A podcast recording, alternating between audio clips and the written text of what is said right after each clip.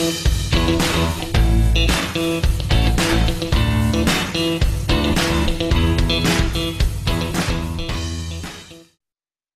dia, boa tarde, boa noite, você ouvinte do podcast Contextuais Sério, mas nem tanto, podcast dos estudantes da CBS Brasil.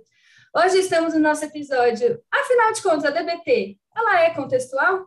E temos aqui conosco Marcelo Silvestre. Olá, galera. Me chamo Marcelo Silvestre, sou graduando do décimo período na FAMERP. E Ana Tereza Stivel. Boa noite, gente. Meu nome é Ana. Ou boa tarde, bom dia, sempre me esqueço. É... Sou psicóloga clínica, principalmente com ênfase em comportamento alimentar. E temos aqui hoje conosco ninguém mais, ninguém menos do que Jean-Luiz Leonardi, professor incrível da minha formação, tô, sou até suspeita. é um prazer te ter aqui com a gente. Por favor, se apresente para os nossos ouvintes. Prazer, obrigado pelo convite. Bom, eu sou Jean, eu sou psicólogo clínico e eu trabalho fundamentalmente com prática baseada em evidências em psicologia e nesse contexto a DBT acaba exercendo um papel bem importante com o perfil de paciente que eu trabalho, né, pacientes é, diagnosticados com personalidade borderline, risco de suicídio, autolesão, desregulação emocional. Então acho que a gente está aqui hoje para bater um papo sobre DBT, o que é. Isso é uma conversa é. bem leve, né? Casos de boa, de boinha assim, ó, suavão. Você toparia essa conversa no bar se não tivesse na pandemia? Possível. Você fala de DBT no bar, já que você está com seus amigos, ou você foge dela? Então, você sabe que eu tenho um sério defeito, né? Que eu não bebo. Então é difícil eu estar no bar. é mais fácil eu estar na pizzaria, na hamburgueria, alguma coisa assim. Então, marcar um Mas eu falo, sim, a gente sempre toma cuidado para nunca falar de paciente, né? Porque é uma questão civil, essa preocupação, né? Mas quando é uma questão mais genérica, mais conceitual, assim, a gente costuma conversar. Tem amigos que não têm hora para trabalhar, né? Estão sempre querendo conversar, debater, pensar. Ah, sempre tem essa pessoa, né? Você, você tá no rolê, na pizzaria, festa de família. Ah, você é psicólogo, o que, que você trabalha? Ah, quem foi o caso mais difícil que você já atendeu? Aí você fica, ai, meu Deus, não. É isso aí. Inventei uma coisa. Eu falo que eu faço arquitetura. Porque ninguém fica perguntando nada para estudante de arquitetura. Então eu fujo dessas coisas. Sim. Não sou profissional na rua, porque Deus me livre, eu odeio gente quando eu tô na rua. Aí eu fico suave.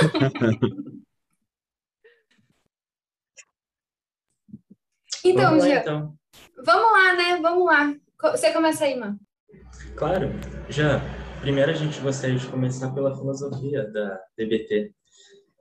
E a gente gostaria de saber, ela é contextualista funcional ou zen budista? Uau, pergunta difícil essa. É... Eu, eu, eu tendo a achar que ela é contextual, e do ponto de vista filosófico, né, e que ela acaba sendo é, influenciada por práticas do Zen budismo. Né? Então, uma coisa que eu sempre discuto né, é a diferença entre ecletismo teórico, ecletismo filosófico, ecletismo técnico, né, ecletismo prático. Assim. Então, eu, eu, diria que a TBT ela segue uma filosofia compatível com o contextualismo, embora a gente pode debater aqui, é diferente da, da arte, da PAP, que, que tinham essa preocupação conceitual, epistemológica, com princípios da análise do comportamento, behaviorismo, etc., a DBT, quando foi criada, ela nem sabia muito desses problemas conceituais, dessas questões, assim, né? Então, é, se você vai ver a própria ideia de filosofia dialética que está presente na DBT, eles vão usar alguns termos lá e algumas explicações um pouco uh, diferentes daquilo que a gente está acostumado a ler num texto de contextualismo, num texto de behaviorismo, mas, pelo menos do meu ponto de vista, não há nenhuma diferença relevante ali. As pessoas estão falando é, da mesma coisa, com palavras diferentes, com caminhos diferentes. Tá? Então eu não diria que ela tem uma filosofia zen até porque como o zen budismo ele está ali é, quase de mão dada com religião, né? Eu acho que seria bem sério uma proposta psicológica de cunho religioso, assim, acho que seria bem problemático. E, e tanto é que as práticas vêm, né, que você vai encontrar na DBT, elas foram completamente descoladas do seu contexto de origem ali, né, teológico, digamos assim. Então eu não diria que ela tem uma filosofia zen, eu diria que ela tem uma filosofia dialética, contextualista, compatível uma com a outra e traz essa prática aí do zen, sabe? O que, que seria a filosofia dialética e a principal diferença então, dela com o contextualismo?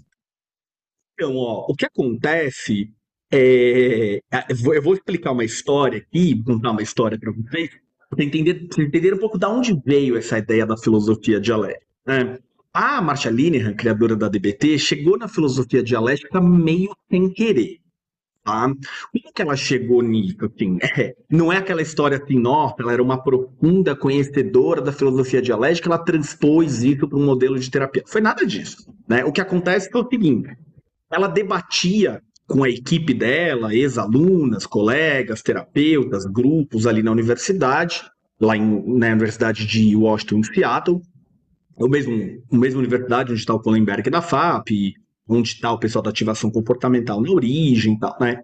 E aí ela está lá debatendo com, com a equipe dela a seguinte situação, né?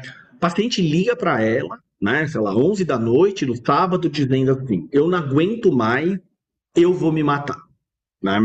E aí ela estava é discutindo, sonho bom... de qualquer terapeuta, né? O que, que você quer no sábado à noite? Que seu paciente te liga falando que vai morrer. Ah, não, suave.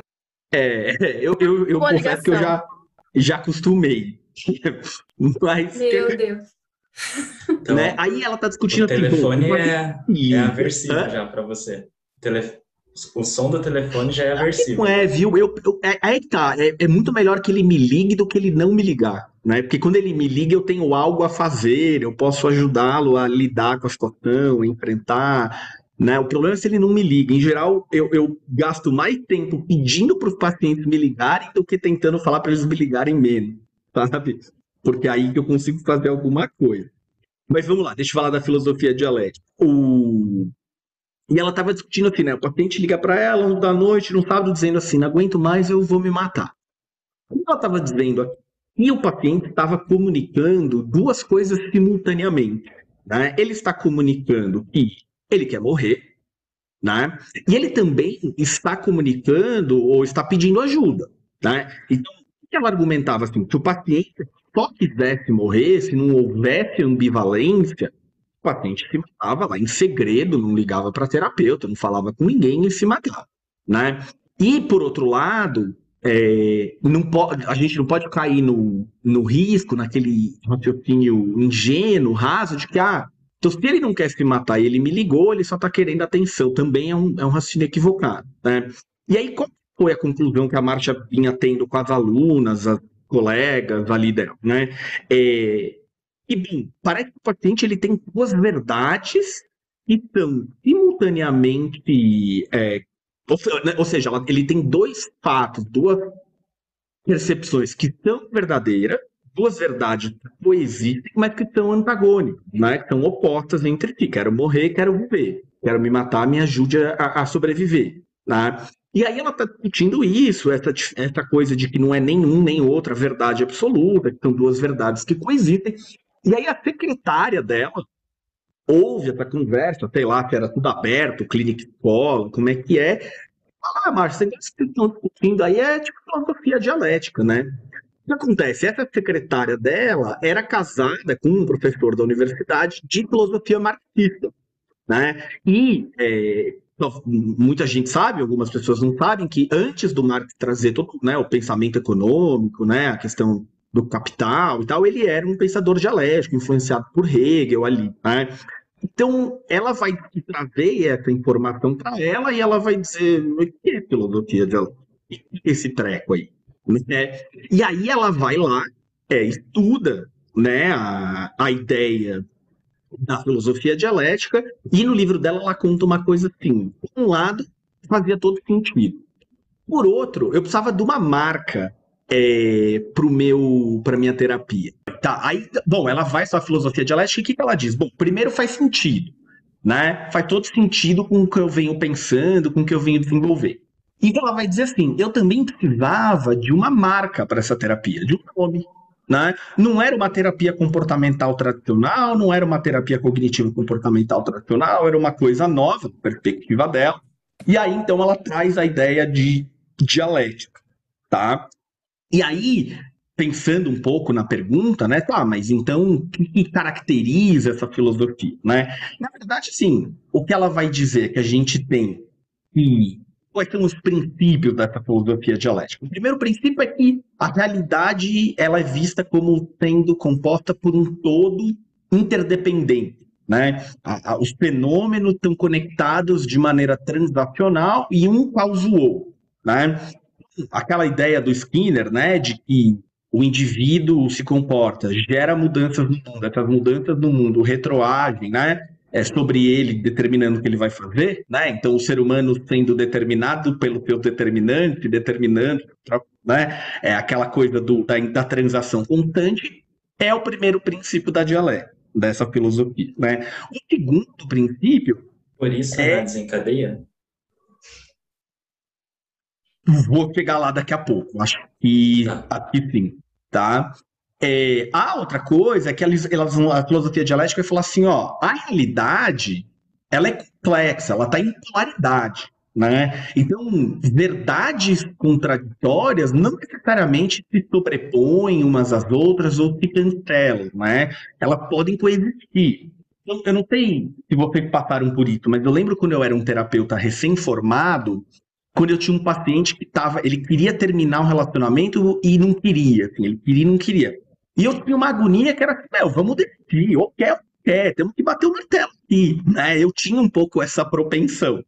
E eu comecei a demorar para e eu demorei um pouco para entender que assim, essas duas coisas são verdadeiras, né? Ele tem, ele tem bons motivos para estar tá casado, ele tem bons motivos para querer estar solteiro, né? Então, quero estar casado e quero estar solteiro, podendo coexistir ainda que sendo contraditório, né? Eu sempre digo que quem entendeu a ideia bem clara de variáveis de controle que o Skinner traz, né, bem fácil de entender, né?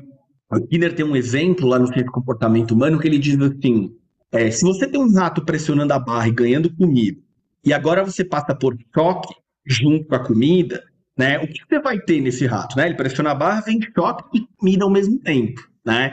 Ele vai dizer assim, ó, o comportamento que leva ao choque né, é, é, também é um comportamento que leva a, ao reforçador positivo, comigo, né? Então ele vai dizer assim, tanto comportamento de pressionar a barra, quanto qualquer outro comportamento que não pressionar a barra, vão ter a mesma probabilidade de ocorrer.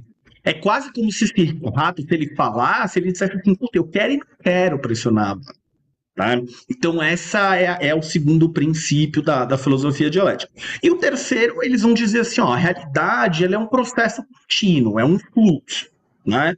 Putz, isso também é compatível, né? Com a visão de comportamento como algo mutável, fluido, evanescente, como um processo. Então, assim, em, em resumo, o que eu vejo é que a, a filosofia dialética ela é uma maneira diferente de falar de coisas que já vinham sendo vistas né, no behaviorismo e depois, posteriormente, no contextualismo. O que a gente sabe é que a Marcia Linehan, diferente do Kohlenberg, diferente do Steven Haynes, não teve na sua formação básica esse aprofundamento na filosofia behaviorista e nos princípios da análise do comportamento, como tiveram autores da ACT, da FAP, por exemplo. É, no, no podcast, no segundo episódio, ele foi sobre contextualismo funcional. Né? E aí a gente conversou um pouco sobre qual é a diferença de contextualismo para o behaviorismo e tal. E aí o Tiago Ferreira, que foi o nosso convidado, e ele, tava, ele disse muito sobre a ênfase, né? a ênfase da base filosófica. Parece que uhum. é, A maior diferença entre o contextualismo e o behaviorismo, apesar de eles serem basicamente a mesma coisa, está na ênfase de algumas questões da filosofia, né? Então a gente vai focar mais na parte do contexto e não, sei lá, em X, Y ou Z, que também essa filosofia contempla. Né? Parece que o que você está falando é um pouco é um pouco isso. Tipo, a gente tem é, princípios que conversam, né? E aí a gente parece que está focado mais na parte de interação entre pessoa e ambiente, na como se fosse na interação, né? A dialética dessa ideia desse processo acontecendo, do que de fato na premissa de que a pessoa é parte de um contexto, tal. Então, é, parece faces diferentes da mesma coisa, né? Me dá essa impressão enquanto você fala. É, eu concordo com você. Tanto é que a Marcia Linehan tem um, eu chamo isso de pelinho ovo, assim. Ela, ela tem um detalhezinho que ela diz assim, ah, ela diz, eu acho que a gente nem deveria usar a palavra interação entre indivíduo e ambiente, porque quando a gente fala em interação, se supõe que tem um indivíduo aqui separado, um ambiente separado, e então eles entram em interação. E aí ela fala, a gente deveria usar transação porque essas coisas estão se influenciando mutuamente o tempo todo. Acho que é pelo em ovo porque quem é da, do contextualismo sabe que quando usa interação quer dizer desse jeito da influência mútua constante, né? Mas ela faz essa... Eu acho, eu não sei, tá? Que eu tô escutando. Talvez ela estivesse contrapondo com a visão interacionista de Piaget, não sei, né? Mas é super o jeito que ela propõe a transação é exatamente o que a gente vai ver como interação indivíduo-ambiente nas outras propostas aí. Bem legal, bem interessante. Fala, Aninha. Sem problema. E, Jean, é, me conta pra gente, você foi como a marcha que você foi tateando o ambiente, foi chegando em algum lugar para você entrar dentro da DBT ou você foi amor à primeira vista, já quis, já viu, já falou, meu Deus, eu preciso disso? Como é que foi o seu processo de entrar em contato com a DBT? Boa pergunta, né? Foi, foi um processo curioso, assim, porque o que acontecia, né? Eu, a primeira vez que eu vi a palavra terapia comportamental dialética, essa expressão, essa palavra DBT, foi um texto história da terapia comportamental quando eu era aluno lá no Paradigma do, do, curso de especialização, né? Que hoje é uma qualificação avançada, na minha época era uma especialização. Então isso era acho que 2007, 2008, alguma coisa assim.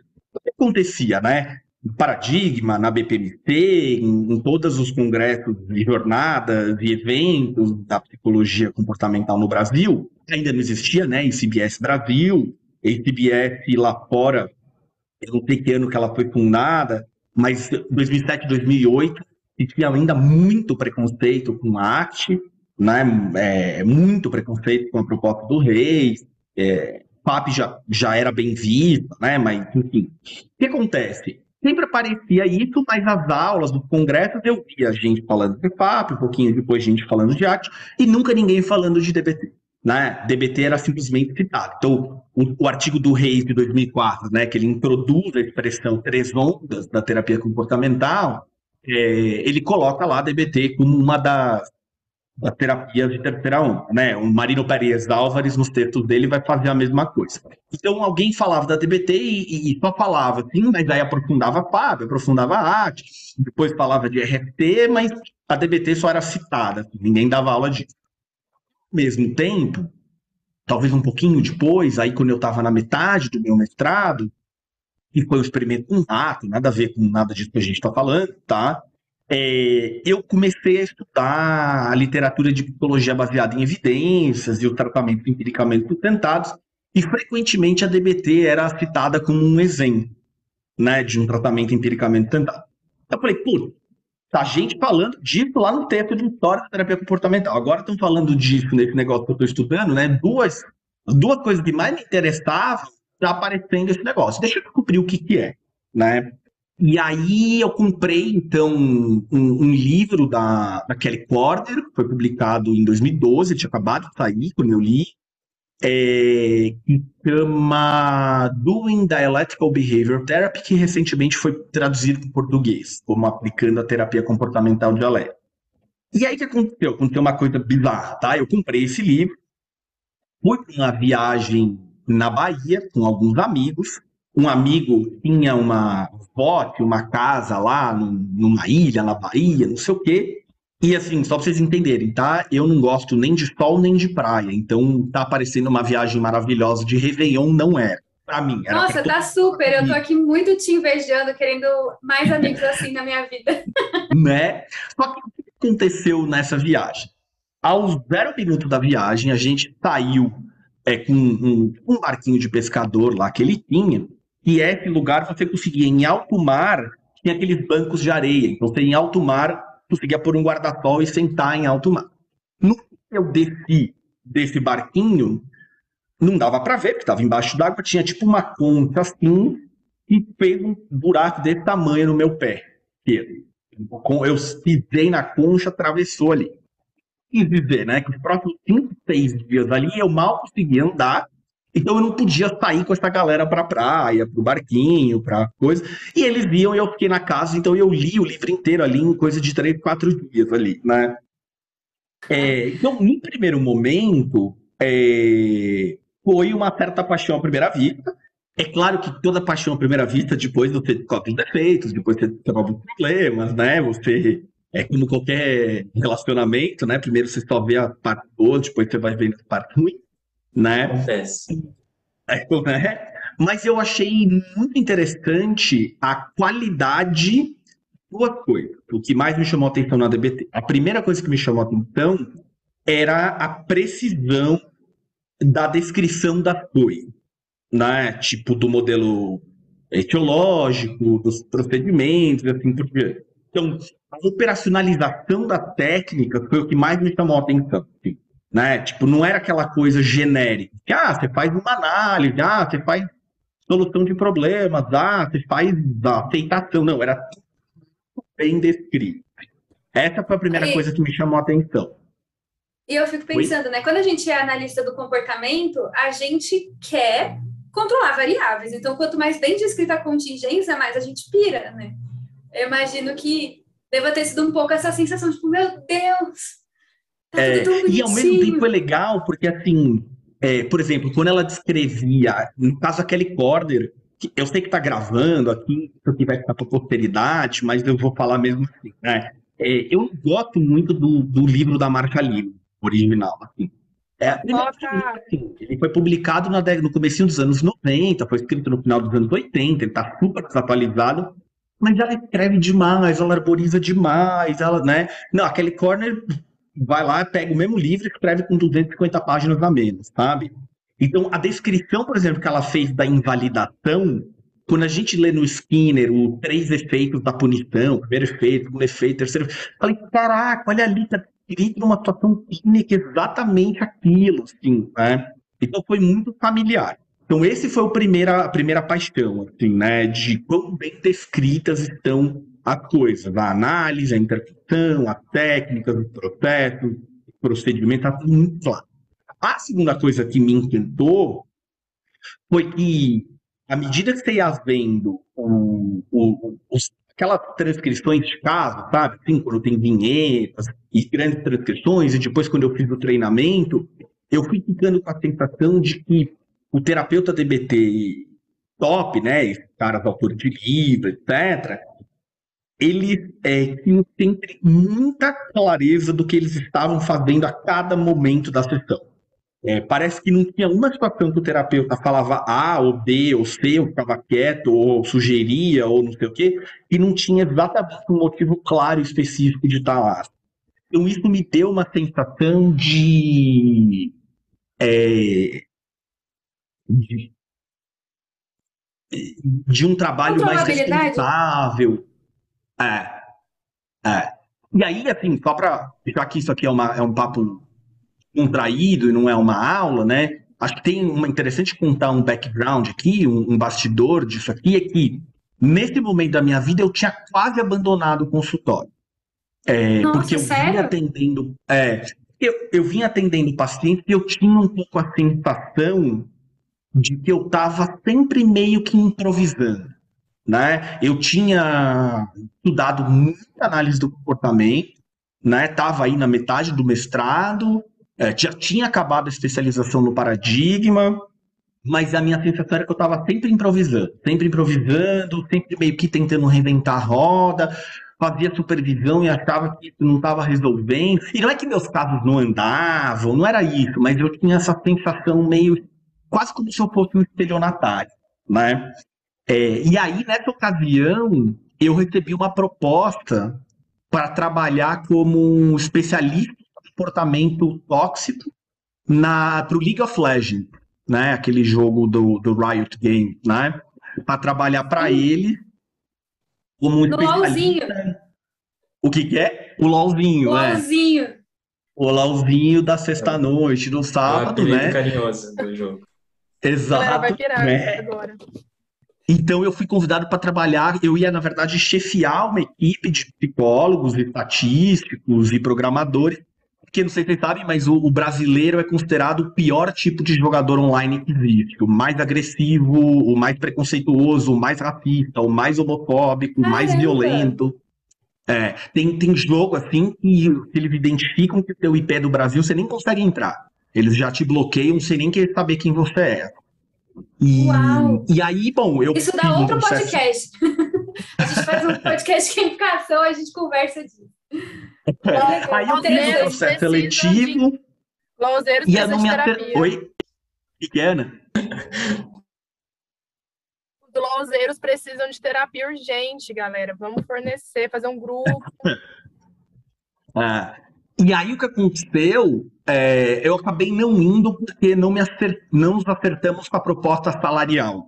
Né? Eu tinha um valor em mente, eles tinham outro valor em mente tal. Só que aí quando eu decidi não ir pelo valor, eu falei, eu não posso continuar trabalhando do jeito que eu estou trabalhando. Porque ainda que meus pacientes gostassem, ainda que eles viessem, ainda que eles pagassem, eu ia dormir à noite como se eu fosse um político corrupto, um, tipo, fazendo uma coisa errada, enfim, e ficava sem conseguir dormir direito, sabe? E Mas aí eu, eu acho caí... tão importante você, você contar isso, assim, porque eu acho que muita gente, quando começa a atender, ou até quando já tem um tempo razoável de prática, sente assim. Né? Eu acho que é muito importante Perfeito. um exemplo né, de uma pessoa bem-sucedida que encontrou é, sentir em algum lugar, porque às vezes a gente está muito acostumado a ficar onde a gente está. Né? Tipo, ah, isso aqui não funciona para mim, então eu vou abandonar a psicologia de uma vez. Quando na verdade existem opções, né? Às vezes não vai ser Exato. DBT, nem a análise do comportamento, vai ser outra coisa. Né? É, Mas é importante é. essa busca. É, é, é eu, eu fui formado numa tradição de dizer assim: se você dominar a filosofia behaviorista radical, se você dominar é, os, todos os fundamentos teóricos, se você é, dominar os princípios, do, a literatura da pesquisa básica, você será um bom terapeuta, né? E, puxa, eu sabia citar de cor a nota de rodapé do texto obscuro do Skinner, e eu ia para o consultório e me achava péssimo, né? É, achava que eu estava, sei lá, meio que falei isso agora, o que, que eu deveria fazer aqui, né? E aí, especialmente numa situação em que, às vezes eu fazia duas, três previsões na mesma semana do mesmo caso, e então foi uma coisa completamente diferente, assim. Eu comecei a sentir falta de uma certa homogeneidade e tal.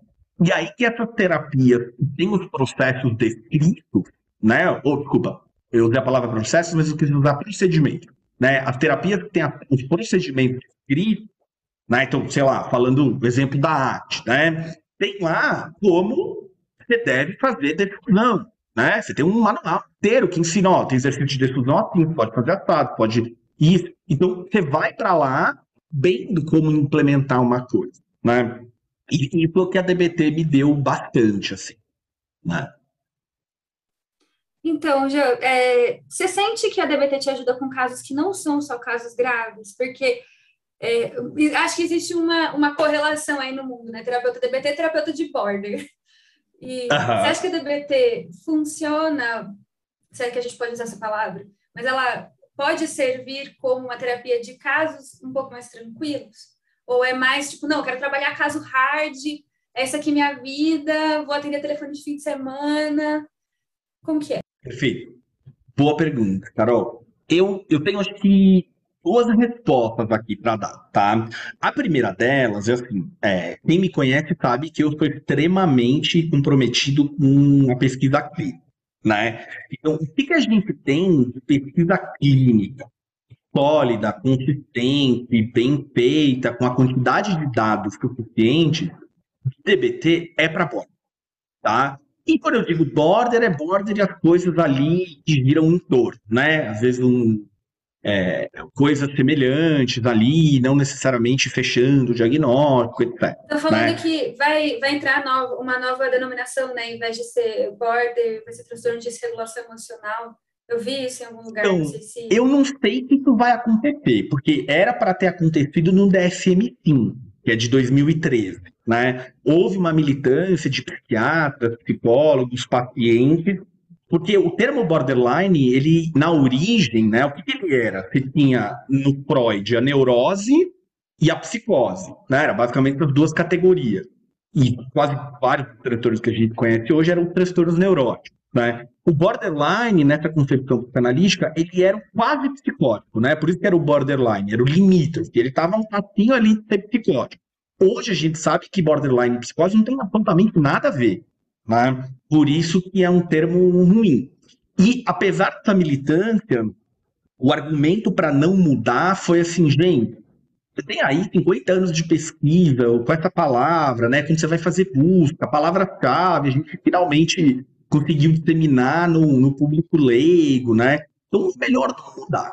Tá? Então foi um pouco, eu não sei se no futuro pretendem mudar ainda, quando você mencionou, eu não sei se você estava falando aí desse movimento, pelo menos até onde eu sei, foi descartado, assim. Mas hoje na literatura você já acha, gente, ah, a DBT foi feita para transtorno de desregulação emocional pervasiva, né? Então aí você vai ter algumas coisas que tem semelhança, né? Tipo, alguns transtornos do impulso, transtorno explosivo intermitente, você vai ter algumas coisas assim, né?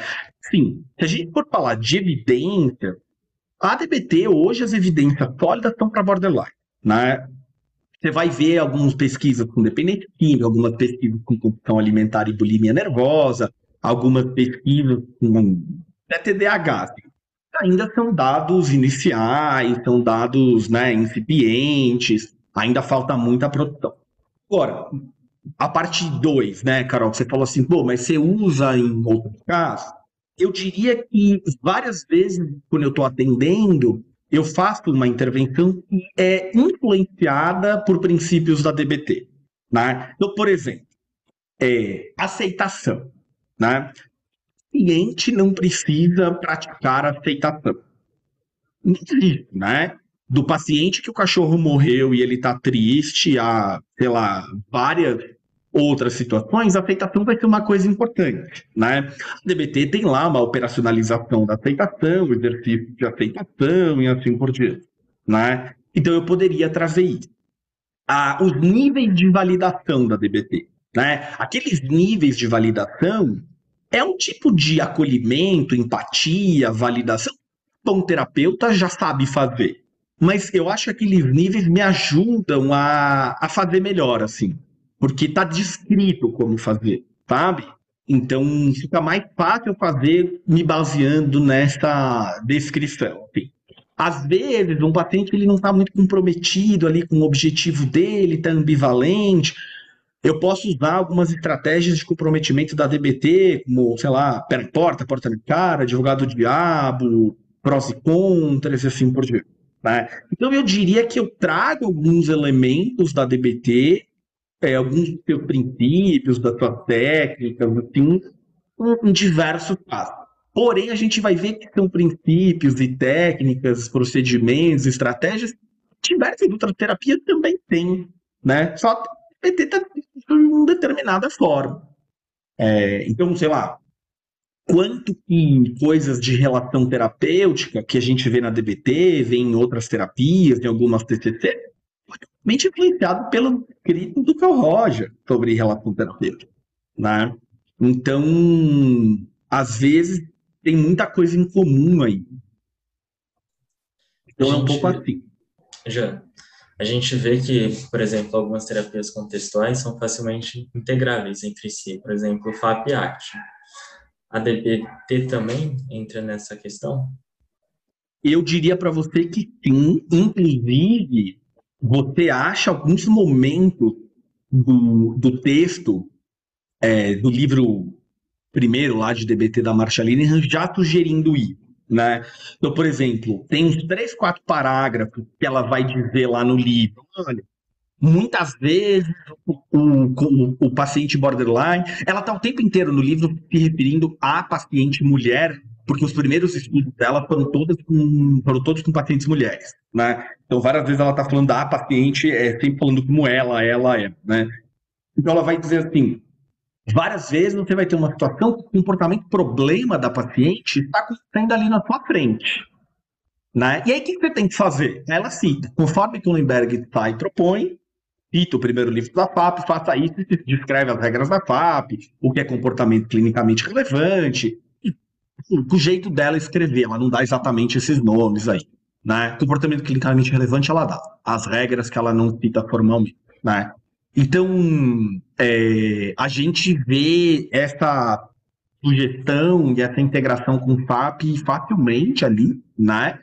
É, com o ACT, você não vê isso feito explicitamente, até porque a formalização da ACT aconteceu alguns anos depois, né, desse primeiro livro de DBT, aquele primeiro livro do, do, do Reis, Kelly Wilson e Prohato é de 99, se eu não me engano, né, e, é, né, e esse primeiro da, da, da Marcia Linehan de DBT é de 91, né?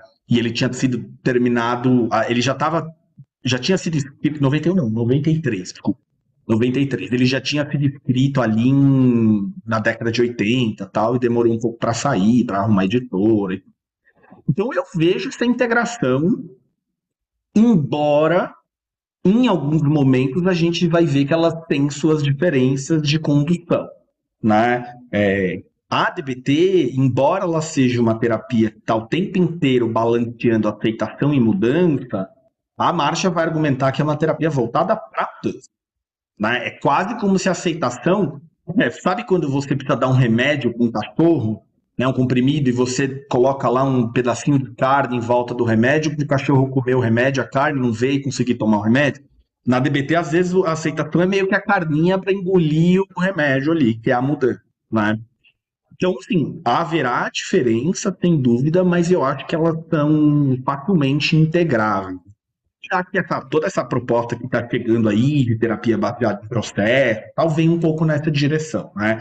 Tipo, ao invés de você aprender a fazer é, ACT-DBT, aprende a fazer mindfulness, aprende a fazer aceitação, aprende a fazer resolução de problemas, aprende a fazer difusão, né? Aprende a fazer manejo de comportamento suicida, que aí você não precisa trabalhar com um modelo fechado, com nome e sobrenome. E é interessante, né? Porque se, essa questão da integração, a gente, pelo menos, né? É, eu faço a minha pós em Dublin, né? Meu doutorado lá. E na gringa, parece que a DBT nem é, tipo, sabe? Quase como se fosse uma outra coisa. Tipo, tem as contextuais e tem a DBT. E aqui no Brasil, a gente coloca tudo no mesmo guarda-chuva. Né? Tanto que na CBS do ano passado a gente teve bastante coisa de DBT. Esse ano a gente vai chamar uma galera da gringa para falar de DBT, que é uma coisa que não acontece lá fora. Né? Por que, que você acha que isso se dá, Jean, na sua opinião? Eu, eu, eu, tem, tem um motivo que é, eu não acho que eu, eu sei, e tem um motivo que eu acho, eu vou contar por que, que eu acho. O motivo que eu sei é o seguinte: quando a gente olha para a história da análise do comportamento aplicada, né, o que, que a gente tem ali? É, o, a origem da transposição dos princípios básicos para uma prática terapêutica, ainda não é psicoterapia, né, uma prática terapêutica, foi lá o trabalho da modificação do comportamento. Né? O que a modificação do comportamento fazia? Ia em loco, né, lá na escola, lá no hospício, lá na casa da pessoa, lá no presídio, né, observava o comportamento-alvo, então não trabalhava com relato, né, observava o comportamento-alvo, via as variáveis de controle daquele comportamento, seus antecedentes e consequências, né, e manipulava as contingências no local, né, para produzir a mudança comportamental. E aí a gente vai ter dezenas de relatos, livros, primeiros anos do, Java, mostrando isso, né? Quando passa aí pela, integra, pela, pela mistura de coisas comportamentais, com um modelo filosófico cognitivo, que vai dar origem a TTT e vai virar uma bagunça tal, quando é, a, a, a arte e a FAP vão surgir, né, além das questões pessoais lá do Kohlenberg e da TSAI, de tentar entender mecanismos de transferência e contra-transferência sob uma ótica comportamental e usar a relação terapêutica para produzir mudança, e o, a, toda a história do Stephen Hayes, né, com o seu transtorno do pânico, que ele não conseguia melhorar de jeito nenhum, fazendo nada, e aí ele melhora testando algumas coisas, e aí ele vai dar início a toda uma linha de pesquisa que vai culminar na arte, né? Além dessas questões aí bem particulares, de certa forma, a FAP e a arte, cada uma à sua maneira, vieram para resolver esse problema conceitual. Qual que era o problema conceitual? Né? As técnicas, as estratégias desenvolvidas na modificação do comportamento dependiam de observar o comportamento, né? manipular as contingências em vigor para modificar o comportamento. Né? Relato era uma coisa inútil, assim, Beowulf e Riese foram, né, 68, você não pode olhar para o que o cara diz fazer, você tem que olhar para o que ele faz, né? De certa forma, a FAP Act resolver esse problema conceitual, a FAP, eu não preciso ir lá, eu trago o comportamento problema na sessão, né? Eu evoco o comportamento problema e me usando como um estímulo é, reforçador, eu vou né, aumentando, fortalecendo, reportando o comportamento clinicamente relevante de melhora e diminuindo a frequência de comportamentos clinicamente relevantes de pior, né? Ou de relacionado ao problema.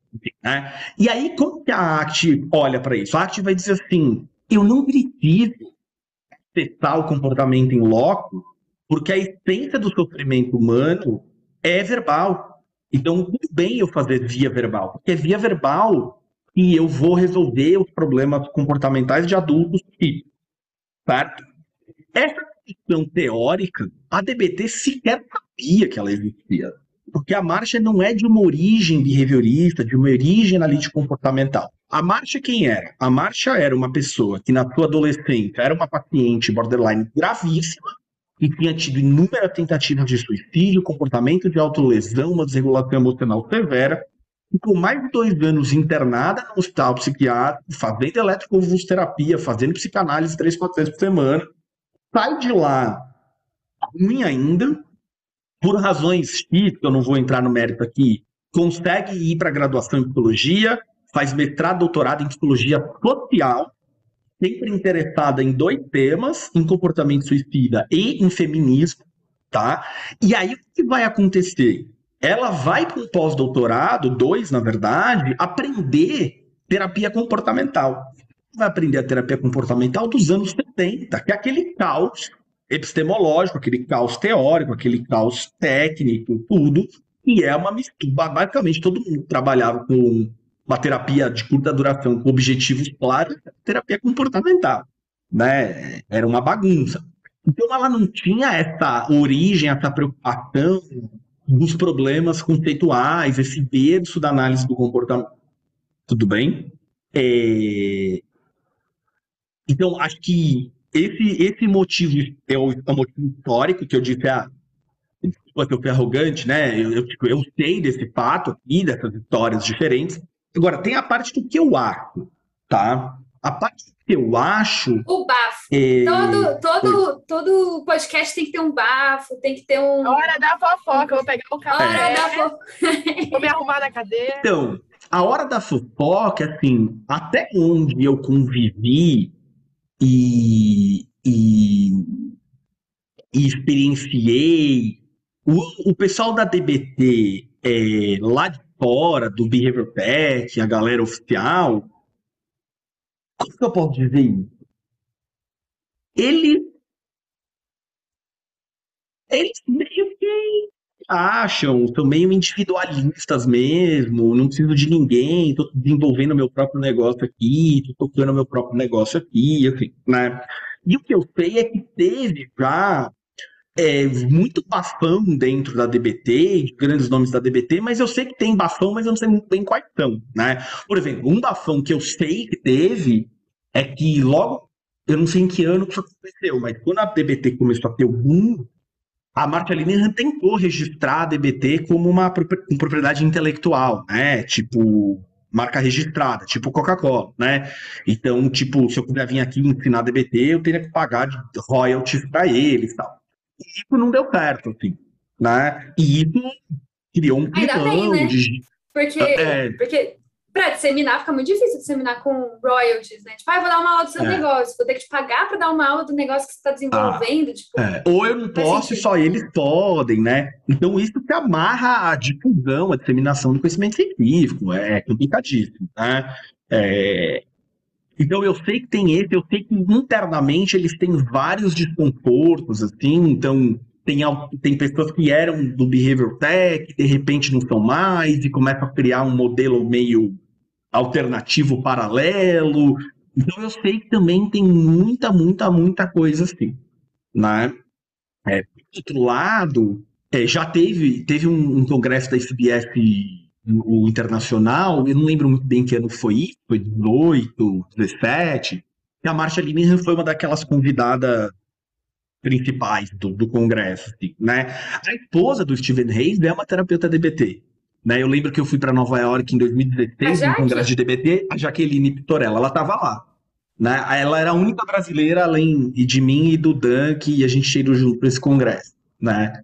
É, então também tem pelo menos essa ponte pessoal aqui, né? Mas eu já é, é, ah, por exemplo, uma vez eu estava num evento lá nesse congresso, me convidaram para ir num jantar fechado lá, tipo, meio com dó de mim, assim, pô, você veio do Brasil até aqui e vem pelo menos no nosso evento jantar de graça com a gente, assim, né? E aí tinha uma pessoa de, que é que é mais de, mas era um evento grande, assim, tinha 40 pessoas, era aqueles jantares em pé, que você vai pegando a comida, né? Era bom o jantar? E tal. E aí, um cara que eu conhecia já de outros carnavais, que é da, da América do Sul, não é brasileiro e tal, é, a gente estava debatendo alguma coisa, aí ele já tinha tomado uma cerveja, já estava meio alegre. E aí tem um procedimento na DBT que chama mindfulness de pensamento. E se você lê a descrição, é exatamente difusão cognitiva na arte, né? Tem esse nome diferente. E eu lembro que ele falou alguma coisa brincando assim, pelo amor de Deus, hein? Aqui dentro é mindfulness de pensamento. Não vai falar em difusão cognitiva que você vai ter isso. Olha né? o altar da marcha ali te olhando. Deu só.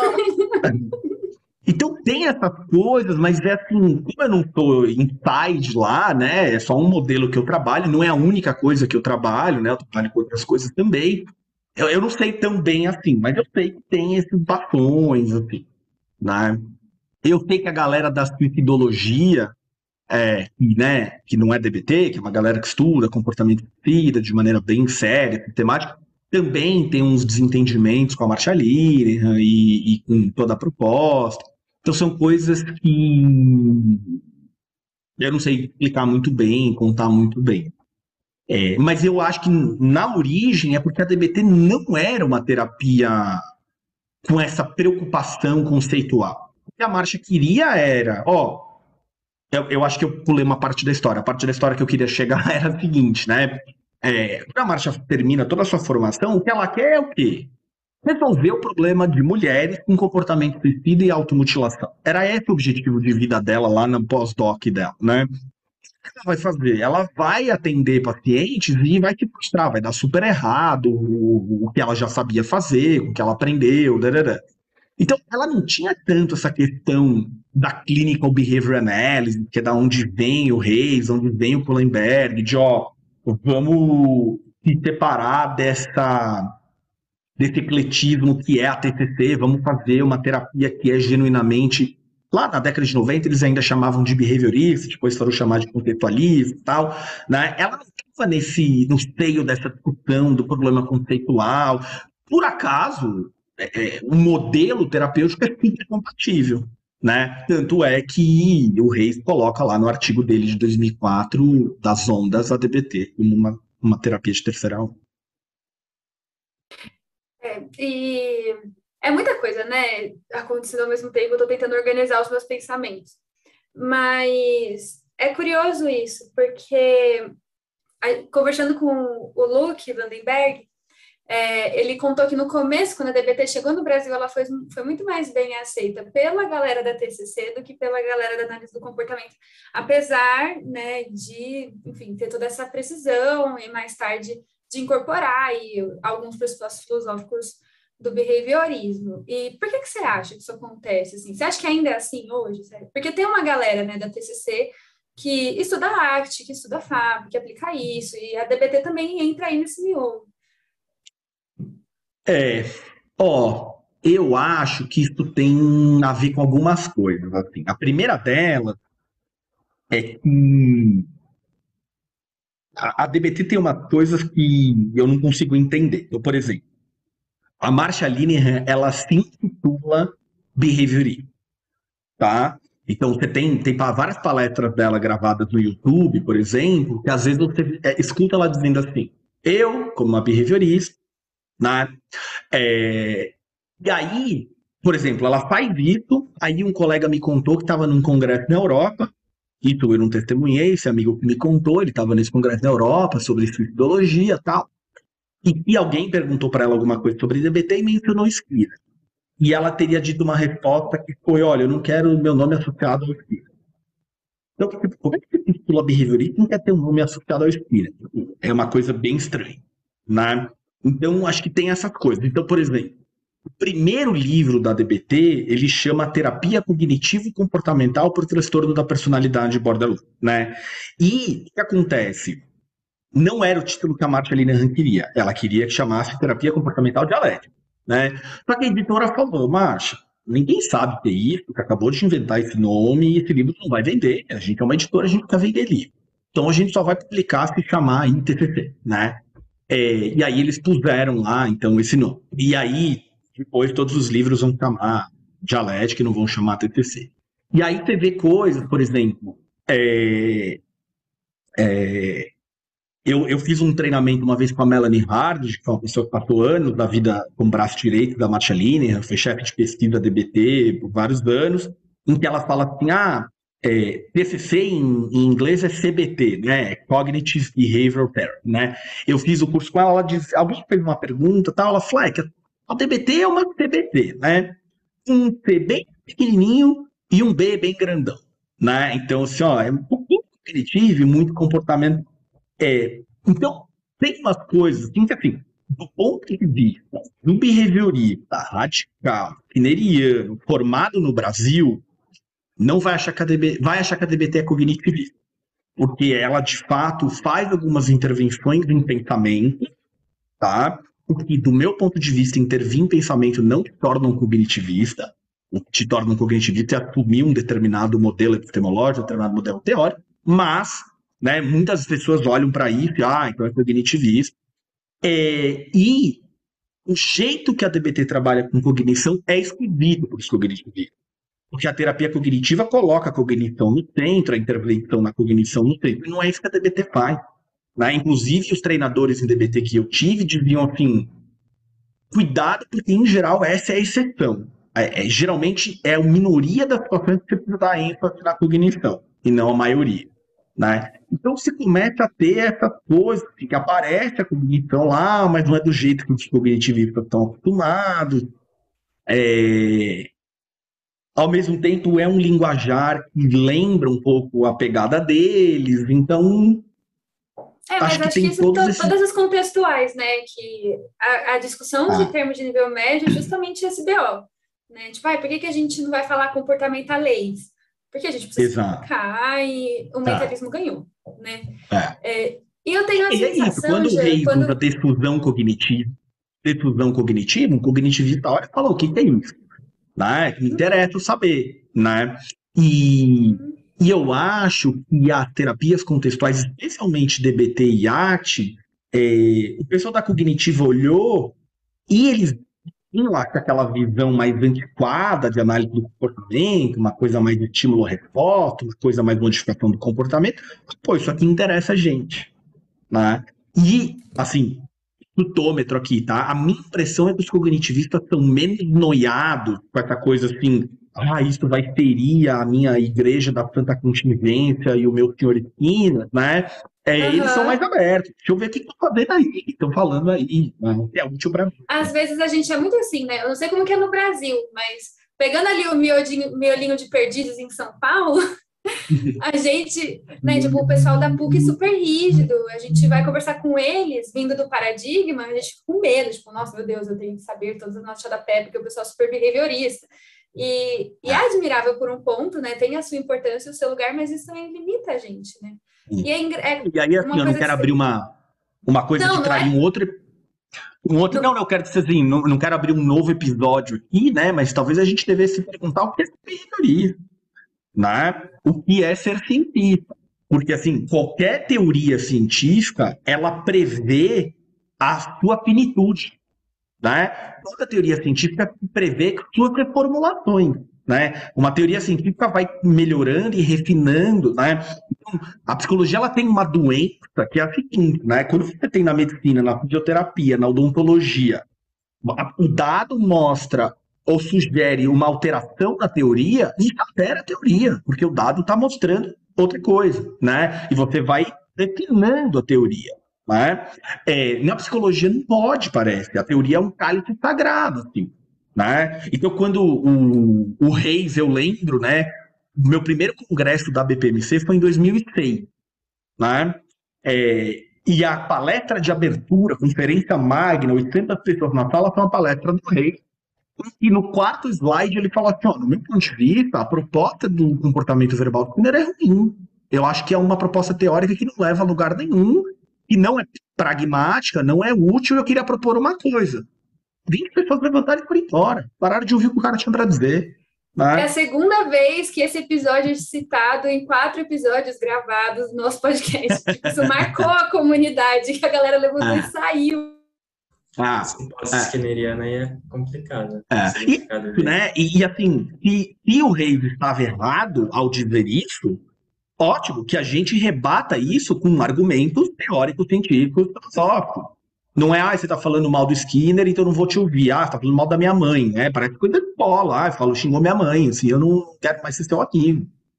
Gente, pelo amor de Deus, né? A gente tá falando de teoria científica. Vira quase uma religião e não uma ciência, né? Perfeito. Né? Se a gente não pudesse evoluir na teoria, a gente teria vacina a gente estaria seguindo a teoria de Hipócrates lá anticristo e não teria avançado no conhecimento que permite a gente ter maravilhas hoje, né? É, e aí que a gente não pode perder de vista, não sei se eu estou desviando demais, né, da nossa conversa, mas tá de boa, tá não... legal. acho que a gente não pode perder de vista que o Skinner, ou o Rei, ou a Marchaline, ou quem você quiser citar, é um ser humano. Um ser humano, a contribuição que essa pessoa traz, ela é limitada. É? O rei trouxe, o, o Skinner trouxe uma contribuição gigante e se monta em cima dele. E aí, sei lá, o rei traz uma contribuição gigante, que daqui a pouco alguém monta em cima dele. E você vai progredindo, progredindo. Como foi, sei lá, Copérnico, Newton, Einstein, sei lá, entendeu?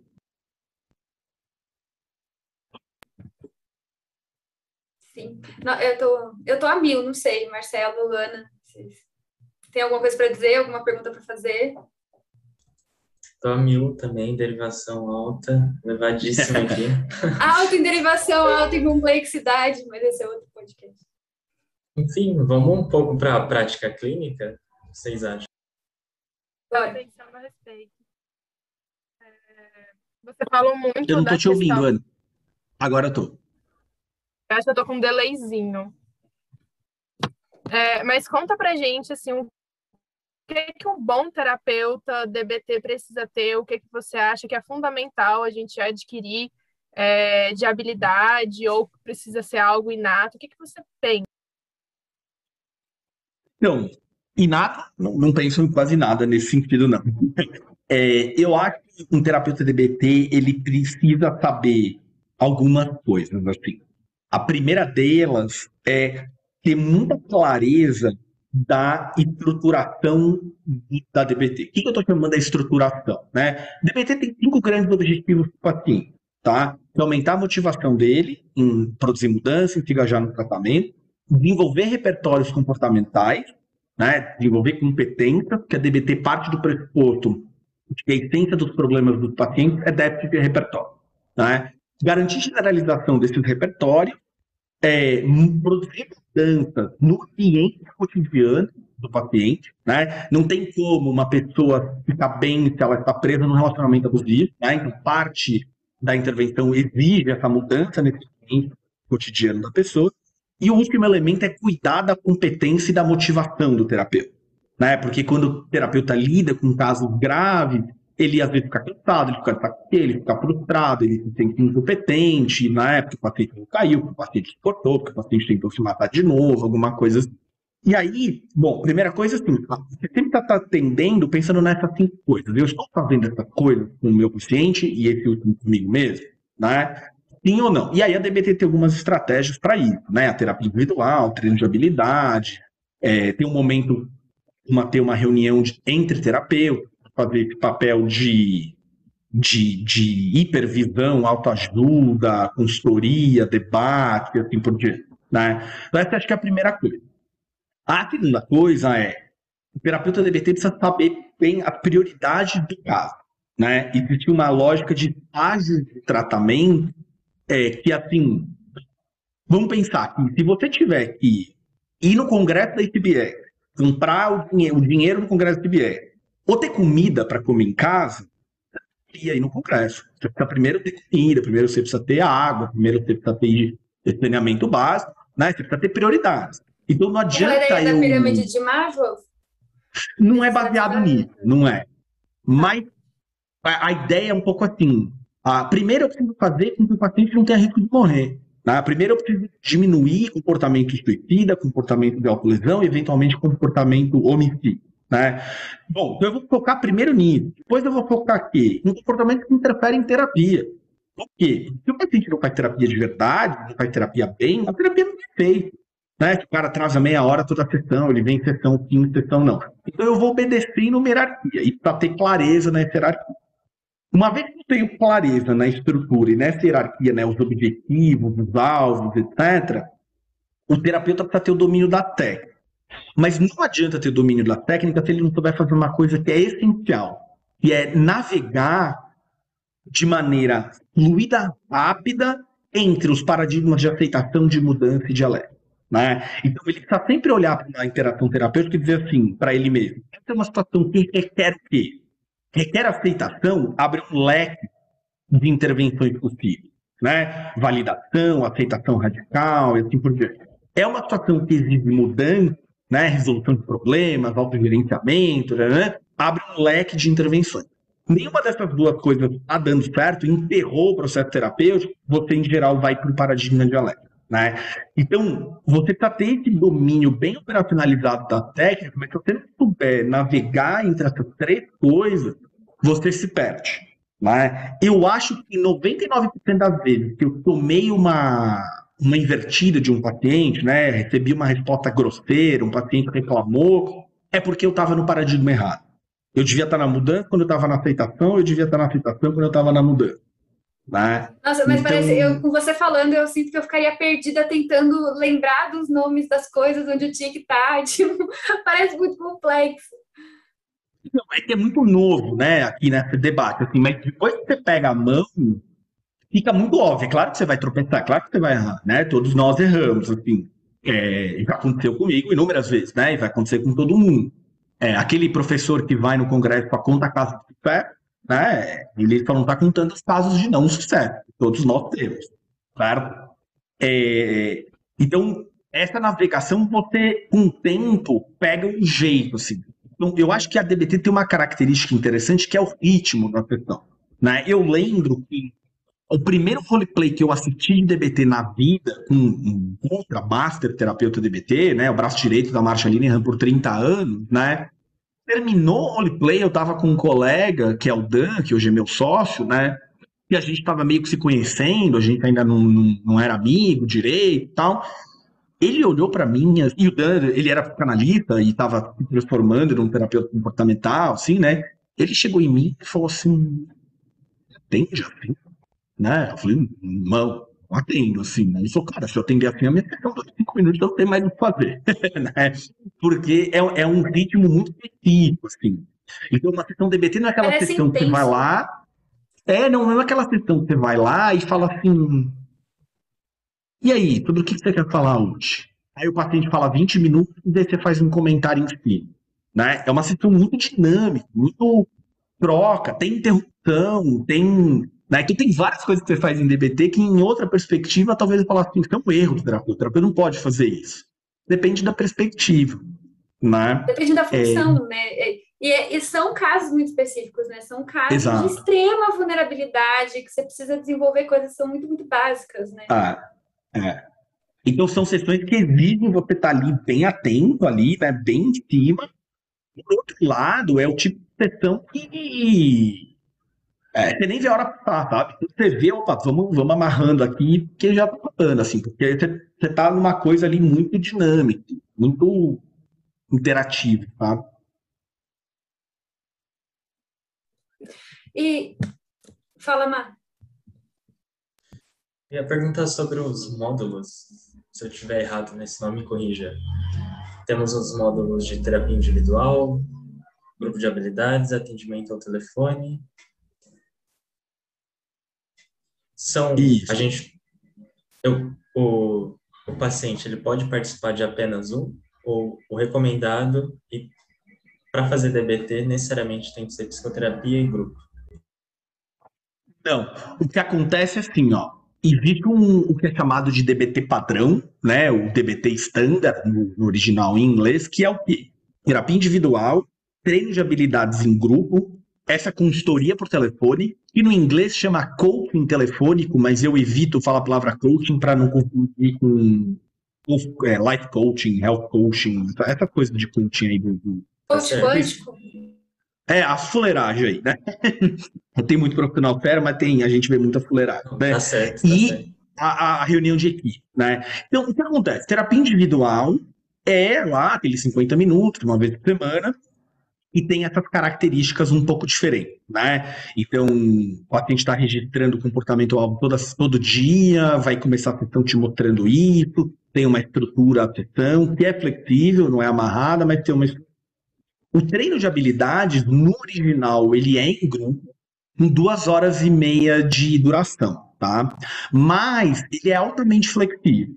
Pode, eu, já vi, eu já fiz e já fiz pacientes fazendo individual, ah, não formar grupo, um que é de noite, um que é de manhã, um que é de tarde. Então, vários pacientes meus já, tipo, um colega fazia o treino individual de 50 minutos, né?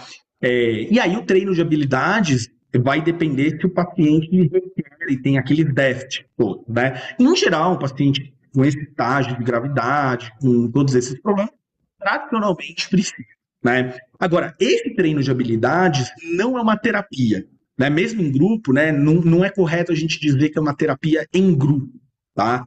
Esse treino de habilidades, ele tem uma cara meio de aula, assim paciente tem uma apostila, que ele tem lá fichas, são slides, né? Então o terapeuta é meio que um professor, assim, e vai ensinar determinado comportamento, vai pedir lição de casa para exercitar e né? então aí a gente vai então, aí a gente vai ter um componente de mindfulness, um pedaço de, de efetividade interpessoal, e não é treino de habilidades sociais.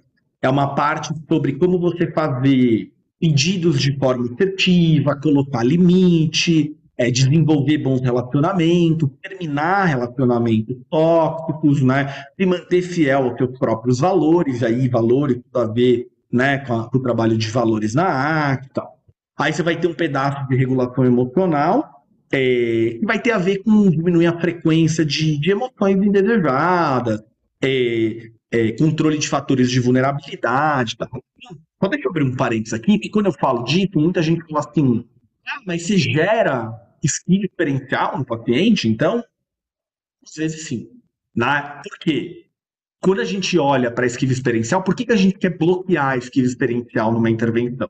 Porque a esquiva experiencial, no médio e longo prazo, traz mais prejuízo do que benefício. Né? O cara tentando se livrar do aversivo, perde reforçadores valorados por ele, não é? Quando que eu gero e, quero gerar e faço para gerar síntese experiencial num paciente aqui?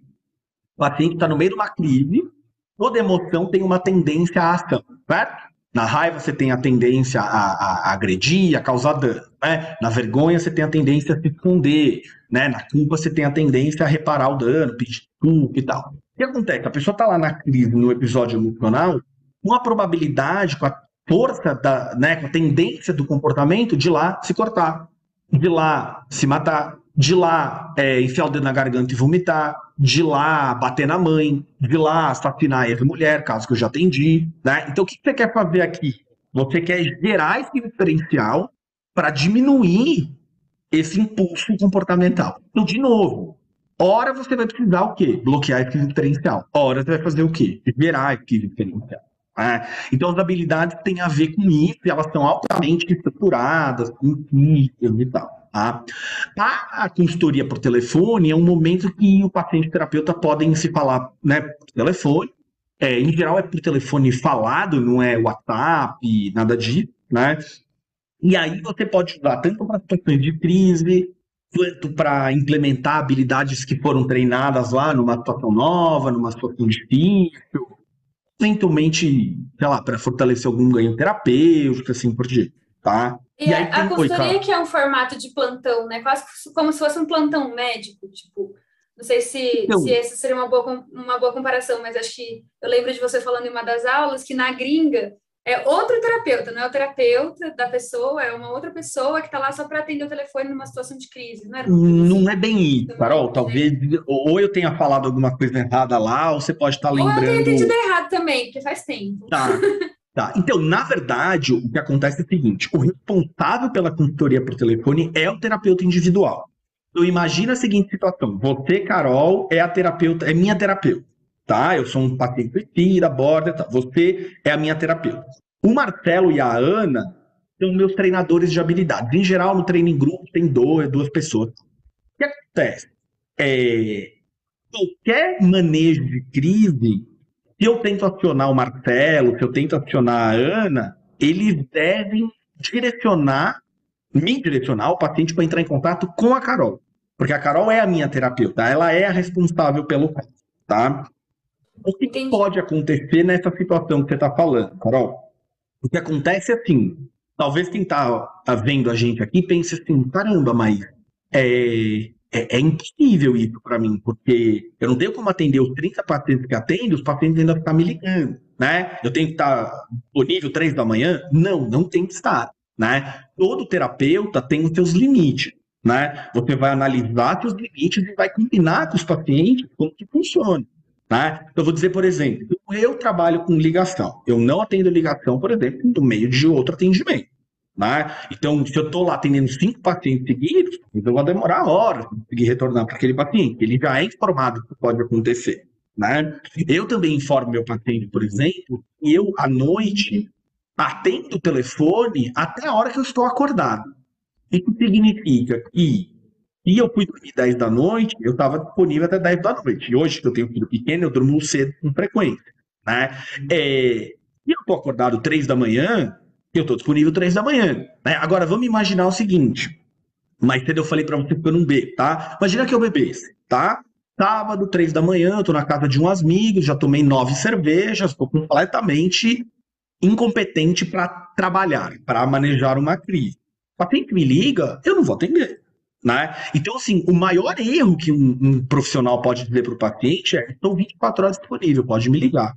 Você não está 24 horas disponível e o paciente precisa saber disso e ele precisa ter o plano D, o plano T, o plano D. E aí que eventualmente pode entrar um outro colega, ou uma outra. Ou fazer aqueles planinhos de segurança, né? Exato. Perfeito. Perfeito. Tá? E aí, respondendo um pouco o, a pergunta lá do Marcelo, né? O último pedaço é do, do, paciente, né? Terapia por telefone, terapia individual, treino de habilidade. Em geral, terapeutas DBT eles fazem o que é chamado de reunião de consultoria. Né?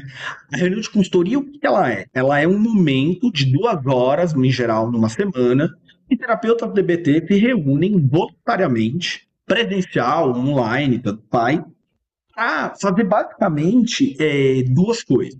Né? É, cuidar do terapeuta, né? avaliar a sua competência, avaliar a sua motivação, acolher a sua frustração, né? É... e muitas vezes tomar decisões em conjunto. Né? Então imagina que eu estou numa situação crítica aqui. Né? O paciente está me dizendo que ele está prestes a se matar e me dizendo também que se eu acionar o contrato, o, o contato de segurança lá, quebrar o civil, aí que ele vai ficar puto e vai se matar mesmo. O que, que eu faço, né? Bom, na reunião de consultoria eu posso tomar essa decisão com cinco cabeças, né? Eu, Carol, Marcelo, Ana, a gente delibera sobre isso e debate isso, né? E a gente pode tomar uma decisão junto, né? Então essa reunião também pode servir eventualmente para a gente é, praticar habilidade terapêutica né? Então, quero implementar uma intervenção, não sei muito bem como fazer, posso fazer um roleplay ali e tal. Essa reunião é uma espécie de grupo de, de apoio entre terapeutas, de solução de problemas, né? Não tem uma, não tem uma hierarquia, né? Ah, tem lá no, no time o Martelo que estuda DBT há seis meses e a Marchaline que inventou o Nevisto. É horizontal. Né? Então não é uma supervisão que eu vou lá e falo assim, bom, eu estou atendendo essa pessoa, ela tem 32 anos, blá, blá, blá. Em geral eu falo assim, ó, eu tenho tal problema. Eu tenho um paciente com tal situação e eu preciso de ajuda para manejar essa e essa condição.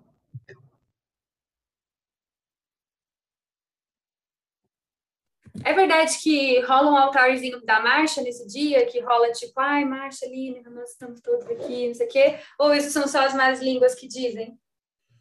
Assim, um altarzinho, não entendi. Tem uma. Como que eu posso dizer? Uma brincadeira que as pessoas fazem. Tipo, ai, a Marcha é tão maravilhosa. Tipo, queria ter um altar dela, ou queria brincar. Nossa, a Marcha é linda. Aí você pega o livro, aí você coloca, tipo, o livro roxo da RFT, ou o Liberated Minds ah. do Reis, que ele sempre tem no fundo, assim. Tipo, rola Sim. isso? Meio tipo, oh, Olha, querida, comigo nunca rolou. Eu não sei se rola. É, mas, infelizmente, a nossa área tem essa idolatria, né? Tipo, a DBT vira marcha linha, até parece. Quanta gente desenvolveu isso com ela, né? A arte vira o Steven Reis, até parece. Quanta gente desenvolveu isso, né? Então, o próprio Skinner, né? Enfim, quem descobriu o reforço uhum. não foi o Skinner, foi o Thorndike, né? Então, quanto que a gente tem essa idolatria? Numa reunião de consultoria minha, e é isso. Ah, eu, eu provavelmente escreveria bastante é, de conforto. Assim. Uma coisa que rola na reunião de consultoria que eu acho bem legal, é além de você, você começa com uma prática de mindfulness, né? Porque a DBT tem uma ideia de que todas essas habilidades, todo esse comportamento que você quer ensinar pacientes, você deveria também fazer na sua vida. Né? Então, um terapeuta deveria praticar mindfulness, um terapeuta deveria usar estratégias de regulação emocional. O terapeuta deveria validar os seus amigos, cônjuges, familiares assim por diante, né? Então, uma coisa legal é que tem isso, mas tem uma coisa que eu acho muito importante, é que toda reunião de consultoria se lê um acordo. O que, é esse acordo? São coisas que estão já prontas, é do modelo DBT, e são coisas que nós, enquanto terapeuta, concordamos. Né? Então, um exemplo disso é tem o acordo da falabilidade que é o quê? Terapeutas erram, terapeutas falham, né? Então, por exemplo, eu posso lá dizer, falar, ó, eu quero invocar o acordo da falabilidade, dizer que eu, eu escolhi o comportamento alvo errado do meu paciente na hora que eu fiz a análise. Na verdade, eu acabei não olhando o comportamento de hierarquia mais alto. Eu errei. E aí é um espaço que, assim, bem, todo mundo erra. Né? A gente precisa sair disso, de achar que é perfeito. E o acordo dialético, que é, ó, não tem dono da verdade. Né? Então, o que seria uma postura antidialética? Postura antidialética, assim, imagina que a gente está na reunião de consultoria discutindo o caso da Ana, tá? E aí a Carol diz assim, eu acho que essa paciente precisa ser internada. Eu digo, não, eu não acho que essa paciente tem que ser internada. O que, que a gente tem aqui? Verdade do pop, não é? Tudo bem? Internar, não internar. Carol defende internação e eu não internação. Acho que era isso, não lembro mais, tá? A, a, então, qual que é a ideia do acordo dialético? Bom, eu vou assumir que eu, a minha verdade é melhor, é, é, mais relevante, né? Então, a coisa menos dialética se fazer seria, Carol, eu tenho mais experiência que você, eu fui teu professor, eu sei o que eu tô falando. Isso seria o absurdo do absurdo, entende? Inclusive, se isso acontece, tem uma pessoa que toca uma campainha para dizer, ó, oh, você tá ferindo um acordo aqui, você tá fazendo um julgamento, vamos refazer essa fala. Entende? Parece que precisa de gente, pessoas muito assertivas, né? Ou pessoas pelo menos tentando hum. ser muito assertivas. É, e muito, muito ali. e muito abertas ao erro, a se expor, a mostrar os seus defeitos, as suas limitações, a, a Eu imagino que não dê não ficar amigo. Tipo, eu acho que, eu não sei, eu me imaginando num contexto desse, se a gente não ficar amigo nessa situação de extrema vulnerabilidade, Ah. tipo, sabe? Parece meio Ah. quase uma consequência, assim. Não sei se é essa a Perfeito. sua experiência. É essa a minha experiência. E talvez, eh, e não amigo de, tipo, no sábado de comer uma pizza junto, mas uma, uma conexão muito genuína ali, né? Porque o que acontece, a Marcia tem uma frase famosa que diz que a DBT é a prática de uma comunidade de terapeutas atendendo uma comunidade de pacientes, né? Então, quando eu tô lá na consultoria discutindo o meu paciente, ele não é mais o meu paciente, ele é o nosso paciente. Ele é o paciente da Carol, do Jean, do Marcelo e da Ana. Tanto é que existe uma regra que diz o seguinte: imagina que o caso da Ana interna, interna, interna, interna, o cara se matou, certo? Daqui seis meses, a Carol tá dando uma aula lá não sei aonde, e alguém pergunta para ela, "Qual- o paciente teu já se matou? A resposta é sim. Porque o paciente da Ana também era seu. Entende? Nós, enquanto grupo, estamos assumindo a responsabilidade daqueles pacientes que estão sendo discutidos lá. Tá? E, obviamente, o paciente é informado disso, né? Porque isso configuraria uma quebra de sigilo, né? Trazendo ali dados. Então, em geral, quando você explica na primeira sessão o funcionamento da DBT, você vai mencionar que existe esse momento. E eu imagino que para casos graves seja muito importante, né? Desculpa, Má, mas assim, é, eu já, já tive pacientes que tentaram suicídio, não trabalho com DBT, e eu imagino que ter pessoas que dividem essa experiência, que dividem não a culpa, né, mas a responsabilização, né? Porque eu acho que não é uma questão de culpa, não sei se essa palavra, acho que ela não entra, né? Mas acho que, poxa, parece que mais cabeças pensam melhor juntas e se der merda, Ah, você parece que tem mais certeza de que você fez tudo que podia. ah. E o acolhimento, cultura né? Nem que é sempre fala assim, cara, eu errei. O paciente me ligou, ou, sei lá, nem errei, mas ó, o paciente me ligou, eu não atendi. No dia seguinte, eu fiquei sabendo que ele se matou. Tô me sentindo a pior pessoa do mundo, tô culpado, etc. Eu tenho um grupo de pessoas para debater isso comigo e que, e que conhecem essa realidade, porque dividem esse tipo de trabalho, né? Vamos caminhar para o finalzinho? Alguém tem mais perguntas? Então, Estão me ouvindo? Uhum. É... Jean, a gente queria que você deixasse uma indicação de conteúdo, livro, série, filme, alguma coisa que você gosta que quer passar para os nossos ouvintes. Dá uma dica aí pra gente. Sobre Ele não DBT, precisa de DBT, né? Acho que não. Não, o que você achar interessante pra gente. Qualquer conteúdo. qualquer conteúdo. Então eu vou fazer uma coisa absolutamente nada a ver com DBT, tá? Eu vou deixar como sugestão Ação um oposta. filme. Hã? Ação oposta. É, é isso aí. Muito bem, Carol. Eu vou, eu vou deixar aqui uma sugestão de um filme que está disponível no Disney Channel, para quem assina Disney Channel. É um filme que chama Soul. Escreve S-O-U-L, que é alma em inglês, né? Mas também tem uma- um trocadilho que tem a ver com soul, estilo de música, né? Ali, primo do jazz. E eu acho que é um filme que traz uma reflexão importante para a gente trazer para a vida de cliente, né? Sobre a- uma felicidade, talvez é, revolucionária, estrondosa, versus a, a felicidade do dia a dia. E acho que estou indicando esse filme menos pensando nos pacientes e mais pensando em terapeuta, né? Eu acho que terapeutas têm problema, muitas vezes, com ego, né? E eu acho que esse filme traz um pouco de, de pé no chão assim, pra gente. Então, essa vai ser a minha sugestão. Estou no Disney Channel. Boa. Ai, eu perfeita. Perfeito. Já, se você pudesse deixar uma frase de DBT para as pessoas lembrarem antes da gente encerrar, que frasezinha seria essa? Tipo, guarde isto sobre a DBT no seu bolso. O DBT não é uma terapia para diminuir o risco de suicídio. A DBT é uma terapia para construir vidas dignas, vidas felizes, vidas com propósito. Então, deixar de querer se matar é só o primeiro passo. Maravilhoso. É, a gente super passou da proposta do tempo, mas eu não me incomodo, tá super legal. Acho que para quem está escutando também deve estar tá uma delícia. E eu queria dar aí a chance para o pessoal né, fazer as considerações finais. Aninha? É sempre um quentinho no coração estar aqui fazendo o podcast, tá? conversando com profissionais que sempre nos lembram como é importante sermos humanos, é, ouvir, estar atento, estar presente. Nós precisamos não esquecer que nós somos é, gente e que a pessoa que está na nossa frente está na nossa frente que ela precisa de atenção, de cuidado, de afeto. Então, mais uma vez, é, que profissional incrível de conhecer mais de perto. Já, já tinha ido em alguns workshops, palestras sua.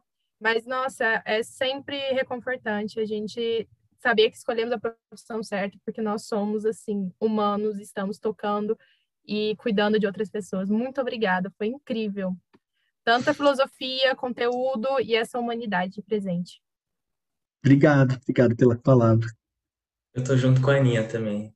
Agradeço o carinho pela presença e agradeço também que a sua recomendação foi pensando em nós, terapeutas. Então, estou junto com a Ana na, na mesma fala. Legal. Eu não tenho nada a acrescentar, eu acho que meus colegas, amigos já falaram por mim. Jean, muito obrigada. Espero que a gente possa contar aí com a sua presença em outros episódios mais para frente. Claro, quando vocês quiserem. É sempre um prazer estar com vocês.